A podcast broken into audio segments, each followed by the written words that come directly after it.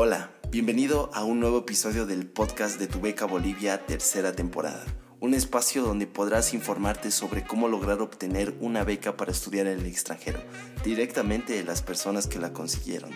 Queremos compartir contigo consejos, experiencias e información que te puedan ayudar a cumplir tu sueño de estudiar en otro país.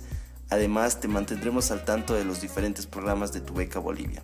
Antes de comenzar el episodio de hoy, te invito a suscribirte y a seguir nuestro podcast para estar al tanto de nuevas noticias.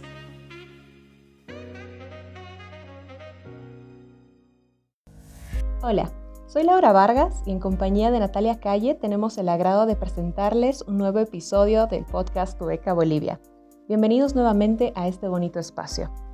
El día de hoy contamos con un invitado que nos estará hablando de las becas Penn State University en Estados Unidos. Estamos con Jonathan Capra Calderón.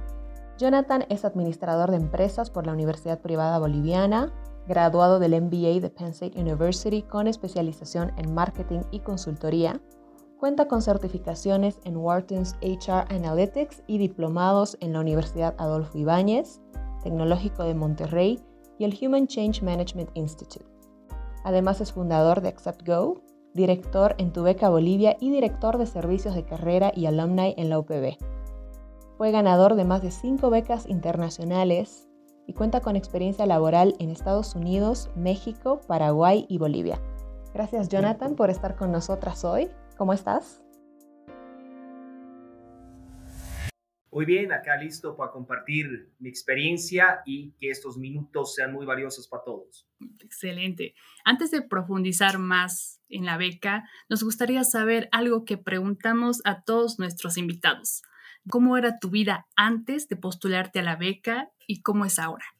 Bueno, antes de postularme a la beca, estaba trabajando en consultoría en tecnología, implementación de software, CDP, SAP, core bancario y lo normal, trabajar, varios proyectos, varias empresas, la familia, deporte. Luego empecé a postular y todo cambió abruptamente, dado que no era únicamente estar trabajando, familia, deporte, sino que tenías que agregar muchas horas extras en investigar sobre maestrías, en practicar para exámenes como el GMAT, en mejorar el inglés, en trabajar en identificar universidades. Y después de la beca, bueno, cambiaron muchísimas cosas, ¿no? Antes siempre era consultor y actualmente el mayor cambio fue que empecé a emprender, ¿no? No, no únicamente ser consultor, actualmente tengo un emprendimiento que se llama Acepgo, que ayuda a los profesionales bolivianos y latinoamericanos a acceder a los mejores trabajos y oportunidades académicas en el mundo. Adicionalmente, soy director de servicios de carrera de la Universidad Privada Boliviana, era un departamento que no existía lo creamos mostrando la necesidad de que los universitarios se preparen, tengan currículos, ganen experiencia antes de graduarse para poder competir en un mundo altamente competitivo, peor cuando estamos en un entorno de inteligencia artificial y donde se espera mucho más de nosotros que solo ser graduados y haber tenido buenas notas. Y remontándonos otra vez un poquito hacia atrás, me encanta lo que nos estás contando ahora, pero creo que también queremos saber mucho sobre cómo ha sido el proceso tuyo para poder aplicar a la beca y nada, cosas en general que viste de inicio, para quiénes está dirigida, cómo fue el proceso tuyo de postulación y cuáles las etapas, tuviste que seguir un calendario, eh, si nos puedes contar un poquito de eso. Empiezo contando qué es un MBA. Un MBA es una de las maestrías más famosas en el mundo, es una maestría en negocios, Master of Business. Sin embargo, el postular a becas en programas similares no es muy común. No hay muchas becas, dado que es un área de negocios. Sin embargo, hay oportunidades, especialmente las mejores universidades del mundo siempre tienen becas al mérito en sus diferentes programas. ¿Qué es lo distinto de esto? No son becas específicas para un país, no son becas específicas para una región, son becas que hay que investigar universidad por universidad, cuáles son sus requisitos. Normalmente tienes que competir con muchos postulantes de todo el mundo o hay algunas que tienen algunas características específicas para el programa. Bueno, la beca del MBA de PESTE fue la SMIL MBA Fellowship, que era una beca al mérito académico que evaluaba tus puntajes en GMAT o GRE, todo tu perfil profesional, básicamente la experiencia y los logros excepcionales que has tenido profesionalmente. lo ideal es que tengas por lo menos unos cinco años de, experiencia o un poquito más menos al, aplicar para poder eh, distinguir entre los otros aplicantes. Y también se consideraba eh, un puntajes mínimos de, de inglés como el TOEFL. Muy bien. Tú ya has comentado un poquito sobre que los requisitos varían y demás, pero ¿hay algunos requisitos generales que nos puedas mencionar? Claro, especialmente para MBAs, lo primero la barrera de entrada para los mejores MBAs del mundo es el GMAT. El GMAT, cuando hablamos con diversas personas, te dicen, ah, pero fácil, un examen de matemáticas, lo hago así. La verdad que es, que es un examen que necesita muchísima dedicación. Es un examen que hace más de 5 o 10 años ya tenía inteligencia artificial integrada. Te va leyendo por cada respuesta positiva que tienes, te da una pregunta más difícil. Por cada pregunta negativa o pregunta mala que hagas, te va bajando el nivel y si de pronto en las 10 primeras preguntas tuviste 5 malas, te va a dar pura pregunta fácil y te aplazaste. Incluye todo lo que es matemáticas de colegio en un tiempo mucho menor de lo que la mayoría de la población global lo puede resolver. Entonces tienes que aprender a resolver sin calculadora ejercicios sin completarlos y poder adivinar la respuesta por dónde estará para, para medir el olfato que tienes al analizar información en pocos segundos. La parte verbal es bastante desafiante, especialmente si no has vivido en Estados Unidos o no has tenido una formación en un colegio totalmente bilingüe. En lo personal, fue el área que más me costó. Podía estudiar muchos meses y en el área del lenguaje no avanzaba. Hay gente que tiene mayor facilidad, pero se estima que un, un americano altamente preparado puede estudiar para este examen entre tres y seis meses, especialmente para un latino yo recomiendo tomar el examen de prueba, dependiendo de la nota que tengas. Si está en los 400, 500, eso significa que posiblemente van a estar uno o dos años de estudio o tal vez optar por otro tipo de beca o de programa. Y si está alrededor de los 500 altos, 600, bueno, con unos seis meses muy intensos de estudio podrían acercarse a las notas buenas, ¿no? Pero no se olviden que no solamente es el GMAT, también se puede tomar el GRE dependiendo de la, de la universidad. En caso yo tomé los dos y el GRE me pareció muchísimo más fácil, que es un examen similar, pero que también sirve para todas las maestrías de ingeniería y una variedad de maestrías. Me pareció un examen mucho más amigable para mis habilidades, dado que en la parte verbal era más memoria y en mi caso era más fácil que la parte de ortografía oído en el idioma inglés, ¿no? Súper. Y bueno, aparte de estos dos exámenes a los que desde ya les tengo un montón de respeto, creo que todos nuestros oyentes, otros requisitos que hayas tenido que ir preparando, ir viendo también en este proceso de estudio y de, preparación tuya que tuviste académica tan intensa. El aplicar especialmente universidades en Estados Unidos y Canadá, a diferencia de la, beca Patiño o otras universidades en Europa, creo que era la que menos menos cantidad de papeles te pedían, título, lo normal, ¿no?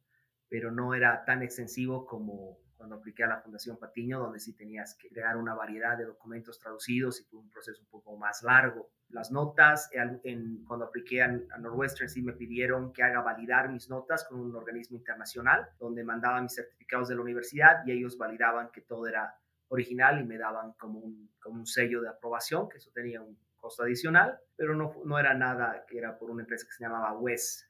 Nada muy complicado. Lo que sí, tenías que tener la nota del examen como prerequisito. Después de tener la nota del examen, obviamente un TOEFL mayor a, mayor a 100. Adicionalmente, te pedían llenar la aplicación, que eso sí era bastante moroso. Cada cada aplicación incluía ensayos. En el caso de, Penn State incluía también una videograbación. Después pasabas a una segunda fase donde había exgerentes, tenían que llenar cartas de recomendación. no eran cartas de recomendación, sino les llegaba un link, tenían que responder a un formulario y preguntas para contar sobre ti. Entonces, clave tener por lo menos unas dos o tres personas importantes que tengan la disponibilidad de dedicar unos 20 minutos a solo contestar las preguntas que les manda la universidad para validar lo que has enviado. Y había una fase también de entrevistas pregrabadas. Eso era interesantísimo porque eso era el 2016 cuando estaba aplicando. Actualmente vemos que hay muchas plataformas de, de, inteligencia artificial que te ayudan, te miden los sentimientos y miden cómo estás hablando. En esa época ya te decían, ok, Jonathan, ¿estás listo? Pum, empezaban a grabar, te daban la pregunta y tenías un minuto para contestar en vivo con la bueno, uno siempre está nervioso, que no tiene el inglés perfecto, tiene acento, pero lo tienes que hacerlo más calmado, contestabas, obviamente muchísimas horas de práctica para las entrevistas, contar tus historias, eran cinco de ahí, perfecto, muchas gracias, en 30 segundos empezamos con la siguiente, te vas estirando, pum, y la otra, ¿no? Y luego de, de ese proceso tenías ya las entrevistas finales y bueno, fue un momento muy interesante. Me acuerdo que seguía aplicando a otras universidades cuando me llegó la, la carta de aceptación de la MBA de Penn State, donde me, así, me aceptaban al programa, me daban una beca completa, que es una locura, ¿no? Para un MBA, porque como pueden ver los MBAs en Estados Unidos, Inglaterra, Holanda, pueden, pueden ascender desde los 100 mil a 200 mil dólares de costo, solo en tuition, costos de vida, y este incluía toda la, toda la colegiatura y también gastos de alimentación, eh, vivienda y apoyo económico en, tema de seguros y viajes dentro del campus. Uy. A ver, supongamos que hemos pasado todas las etapas. Hemos vencido con éxito las entrevistas, los exámenes, pasamos, nos llega la carta. Nos mencionabas ya que cubre alimentación y, demás cosas, aparte de, todos esos eh, viáticos y demás manutención que tenías, ¿qué, más abarca la beca? Bueno, el, full tuition, ¿no? Todo lo que es la colegiatura y te dan alrededor de 700 dólares, bueno, en mi época, ¿no? Capaz ahora es más, alrededor de 700 dólares mensuales para que los puedas administrar en el tema de seguro, vivienda, transporte y, bueno, también puedes como que vivir con eso, como también puedes gastar muchísimo más que eso. Y hablando un poquito de un tema que ya mencionaste un poco eh, mientras nos contabas de los exámenes que tuviste que dar y todo, en el tema del inglés, ¿cómo, cómo te fue? ¿Cómo era antes de que empieces a preparar justo los exámenes? ¿Qué, pensabas tú? ¿Cómo lo veías? ¿Cómo fue tu proceso? No sé si nos puedes contar un poquito eh, qué tan un reto fue, porque de por sí lo es para todos, ¿no? Como tú dices, el tema del acento, y pero si te entrevistan y tienes que contestar en cierta cantidad de tiempo y es en vivo y no sé, me, me estresé de solo escuchar y quería saber eso, ¿cómo lo viviste? Hay que perder el miedo, o sea, somos estudiantes de otro país, obviamente vamos a tener acento, hay que estar orgullosos de, del acento, de que podamos hablar otro idioma y, y bueno, de, concentrarnos en podernos comunicar. En el mismo MBA conocí estudiantes de otros países que tenían acentos muchísimo más, más marcados y al final, si te, especialmente estás en una maestría de ese estilo, profesores, la gente, la gente con la que, que estábamos, no había ningún problema. El único problema era cuando iba a startups y no me entendían mi, no, mi nombre y me ponían otro nombre en el, terminaba diciendo John, eh, para que no me pongan cualquier cosa, pero nada muy grave, ¿no? Al final en un entorno académico y altamente competitivo, la gente es bastante amplia a hacer el esfuerzo de, si la palabra no está exactamente pronunciada, te van a entender. ¿Y tú te metiste a algunas clases particulares, en grupo? Eh, ¿Cómo fue tu preparación para adquirir, sí, la habilidad de, comunicarte, que es lo importante? No, en, mi caso empecé desde prekinder, ¿no? desde prekinder en el colegio, siempre estuve practicando en inglés, siempre estuve practicando en grupos de estudio en el colegio, a pesar de eso, nunca es suficiente, no era algo que para mí era muy fácil, pero igual el proceso de estar estudiando para los exámenes, de, tanto del GRE como del GMAT y del TOEFL, me ayudó a afianzar bastantes, bastantes áreas y, después, bueno, estar viviendo ahí, tuve un intercambio previo en Oklahoma y todo eso fue una base importante para tener el inglés necesario para competir a, a esta escala. ¿no? Claro. Pero ¿y qué consejo les darías a nuestros oyentes con este tema? Porque muchas veces no todos iniciamos, ¿no? Desde nivel inicial, muchas veces pasamos la secundaria y lo miramos de reojo, tal vez por la materia de inglés de la secundaria y no lo volvemos a ver, ¿no? Hasta que nos damos cuenta que es muy importante y que tenemos que aprender. ¿Qué consejos les darías a esas personas? Estar conscientes de eso. En muchos programas de, Tu Beca Bolivia veíamos que viajábamos o algunas poblaciones y la gente es, oye, gracias, ahora me doy cuenta que el inglés es importante. Es totalmente necesario. Si lo vemos desde un foco de emprendedores, digamos, si queremos hacer una empresa tecnológica, si no sabes inglés, y todas las postulaciones en inglés, o sea, sí o sí es necesario, no hay opción, tienes que aprender inglés. Entonces, si estamos conscientes de que nuestras oportunidades se van a reducir en posiblemente un 80-90% por no saber un idioma, hay un montón de, métodos desde Duolingo, los programas que ofrecen Tu Beca Bolivia y se pueden. Y les voy a contar una historia en 30 segundos. Conocí un, un compañero que fue a estudiar a otra universidad del Perú. Él se enteró mientras trabajaba en un banco muy grande en el Perú sobre que existían MBAs, que el hacer una maestría de ese estilo en Estados Unidos te abría las puertas a redes de contactos, a que puedas abrir un startup, a que te puedas contactar, a generar prestigio, a generar muchísimas ventajas para, para la vida laboral, a poder trabajar en Estados Unidos, tener permiso de trabajo en grandes empresas multinacionales. Y él, su inglés era, hello, my name is, that's a dog, ¿no?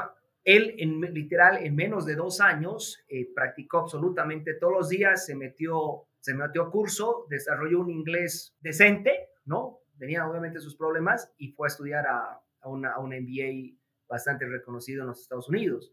Entonces, esa historia, digamos, en mi caso, pues habré tenido la suerte desde el colegio, pero hay, hay personas que con mucho esfuerzo en dos años lo sacan, en esos dos años igual siguen aplicando, siguen practicando el tema de los exámenes y actualmente trabajan en Microsoft, entonces existe la oportunidad.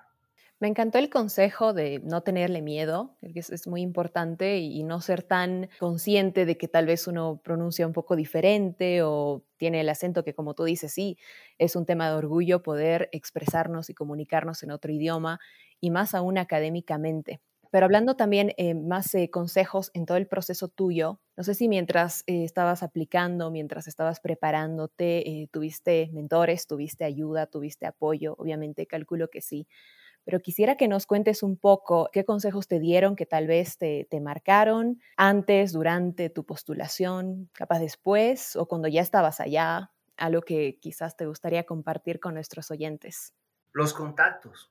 Siempre escuchamos, no, es que estas becas están reservadas para tal o X tipo de personas y la realidad es que en cualquier trabajo o en una oportunidad académica, si tú no empiezas a cultivar una red de contactos, todo va a ser muy difícil o prácticamente imposible.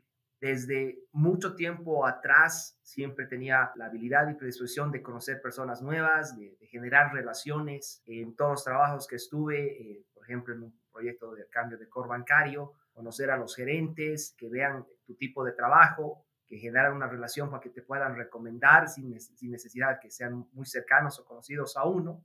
Eh, una de las anécdotas en, Penn State, eh, mi ex gerenta de la consultora que me había ayudado con mis cartas de recomendación, cuando se envió la carta de Penn State para que den la, ese formulario, que era bastante largo, me dijo, estoy viajando, no te lo voy a poder llenar. Tenía un serio problema, ¿no? Porque no podía mandar mi aplicación sin esos datos. Y coincidentemente estaba trabajando con Education USA y logré generar una, una amistad con el, con el director en esa época, Marcelo Saldaña, y le dije, mira, tengo esto, quisiera que tú me ayudes a hacer la, la postulación y adjuntes las cartas de mis gerentes que no pudieron por cuestiones de tiempo. Y gracias a que se me ocurrió eso de la nada, porque no era, ni siquiera, ni siquiera sabíamos si era legal, ¿no? Hizo, dijo, no, recomiendo a Jonathan, lo he visto trabajando tantos días Aquí está haciendo todo esto. Adicionalmente, quería adjuntar esos documentos que los revisé cuando postuló a la beca Fulbright en seis meses o algo así. Y increíblemente eso sirvió a, me sirvió, contactos. Siempre desde el colegio, desde la universidad, mantener y hacer muchos contactos. Muy importante lo que nos dice Jonathan. Y muchos de nuestros invitados igual han recalcado ese punto de los contactos, que es importante llegar, si llegamos a un lugar, entablar una buena relación con las demás personas, es una puerta, es una puerta a buenas oportunidades o nuevas experiencias y demás. Ya un poquito remontándonos atrás, cuando nos contabas que recibiste la carta de aceptación a la beca y tenías que hacer tus maletitas de irte a Estados Unidos, ¿cuál fue tu proceso de adaptación? ¿Cómo fue la comida, el transporte? Seguramente era todo un mundo. Fue una experiencia excelente y también muy retadora. Justamente por ese periodo de adaptación creé mi emprendimiento. Eh, llegué con bastantes expectativas, también bastantes nervios naturales, ¿no? De, de, tener compañeros de todo el mundo, de Italia, de la India, de Pakistán, etcétera, etcétera. Y uno decía, pero capaz son mucho más inteligentes, efectivamente, ¿no? En, temas matemáticos sí eran muy, capos, porque uno tenía otro tipo de habilidades y tardábamos en hacer un ejercicio un minuto en papel y 20 segundos, igual el resultado era el mismo. Pero la mayor diferencia era ver el nivel de competitividad y de expectativas que existían. Yo llegué a ver qué pasaba y a adaptarme.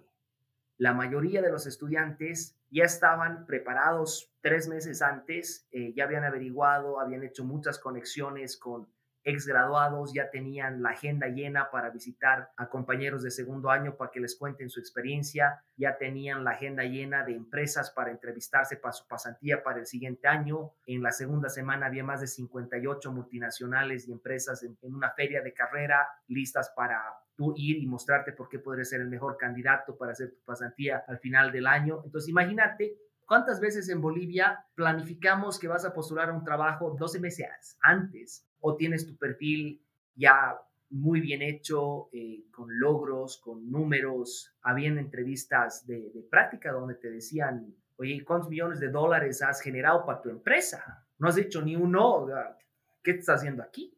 Entonces, sí, sí es importante ganar experiencia desde la universidad, estar en muchos proyectos, reconocer todos los logros que has tenido, saberlos expresar, estar muy preparado para las entrevistas y conocer a la mayor cantidad de, personas que hayan estudiado en tu programa para estar listos y saber. Por ejemplo, había este concurso de Poets and Quants que nuestro fundador Diego Rojas salió, salió en el MBA de Oxford. Yo me enteré que existía eso un año después de en el MBA dado que me enteré cuando ya se habían hecho las postulaciones y todo, porque era algo que no sabía. Y son cosas que me imagino que a muchas personas les pasa, especialmente latinos, porque es un entorno donde hay muchas oportunidades y si no estás seis, ocho meses previamente enterado, partes con bastante desventaja. Y mm, yéndonos a cómo te sentías en otros sentidos, no sé, tu nueva vida realmente ahí, cómo, cómo te llevaste con, con los estudiantes, cómo me imagino conociste un montón de gente de todas partes. ¿Realmente cómo te acostumbraste a un cambio tan radical? Y bueno, sí, que supongo te, te abrió puertas para poder hacer otros viajes, para, bueno, el emprendimiento del que nos contaste, Accept Go. No sé si nos puedes contar un poquito de cómo te sentiste al principio y cómo fuiste socializando y, y realmente, ¿no? Adaptándote a esta nueva vida que tenías. Fue poco a poco, obviamente fue un reto grande. Al principio el poder de entrada en las primeras semanas competir laboralmente fue duro, pero empecé a trabajar con mi centro de servicios de carrera, me apoyaban cada dos semanas, tenía mis coaches, tenía mis mentores, compañeros también, tenía varios que, con los cuales nos apoyábamos, también tiene una metodología de como de cuidado personal, ¿no? El tema del clima era a veces complicado, cuando empezaba ya no había luz o no veías el sol, como latino claramente te afecta, te, te baja la fuerza, la energía, entonces ahí aprendí a tomar vitamina D, tener una rutina de ejercicio muy importante, estar yendo al, al gimnasio de la universidad con, horas, el mantener una alimentación muy saludable, el comer ensalada, llevarme yogurts de, de proteína, eh, ahí, ahí, sí, más bien eh, tuve que invertir un poquito de, plata en mi alimentación, pero fue algo clave porque dada el cambio climático, todo, si no comías bien, podía, podías colapsar o eso te ayudaba también a mantener los niveles de energía y, bueno, también había programas dentro de la misma universidad donde podías contratar estudiantes que te ayudaban a entrenar y demás y era algo súper útil. Teníamos como tres gimnasios, cuatro piscinas, había un estadio de 108 mil personas de fútbol americano donde ibas a los eventos, donde vivía igual, había todo, piscina,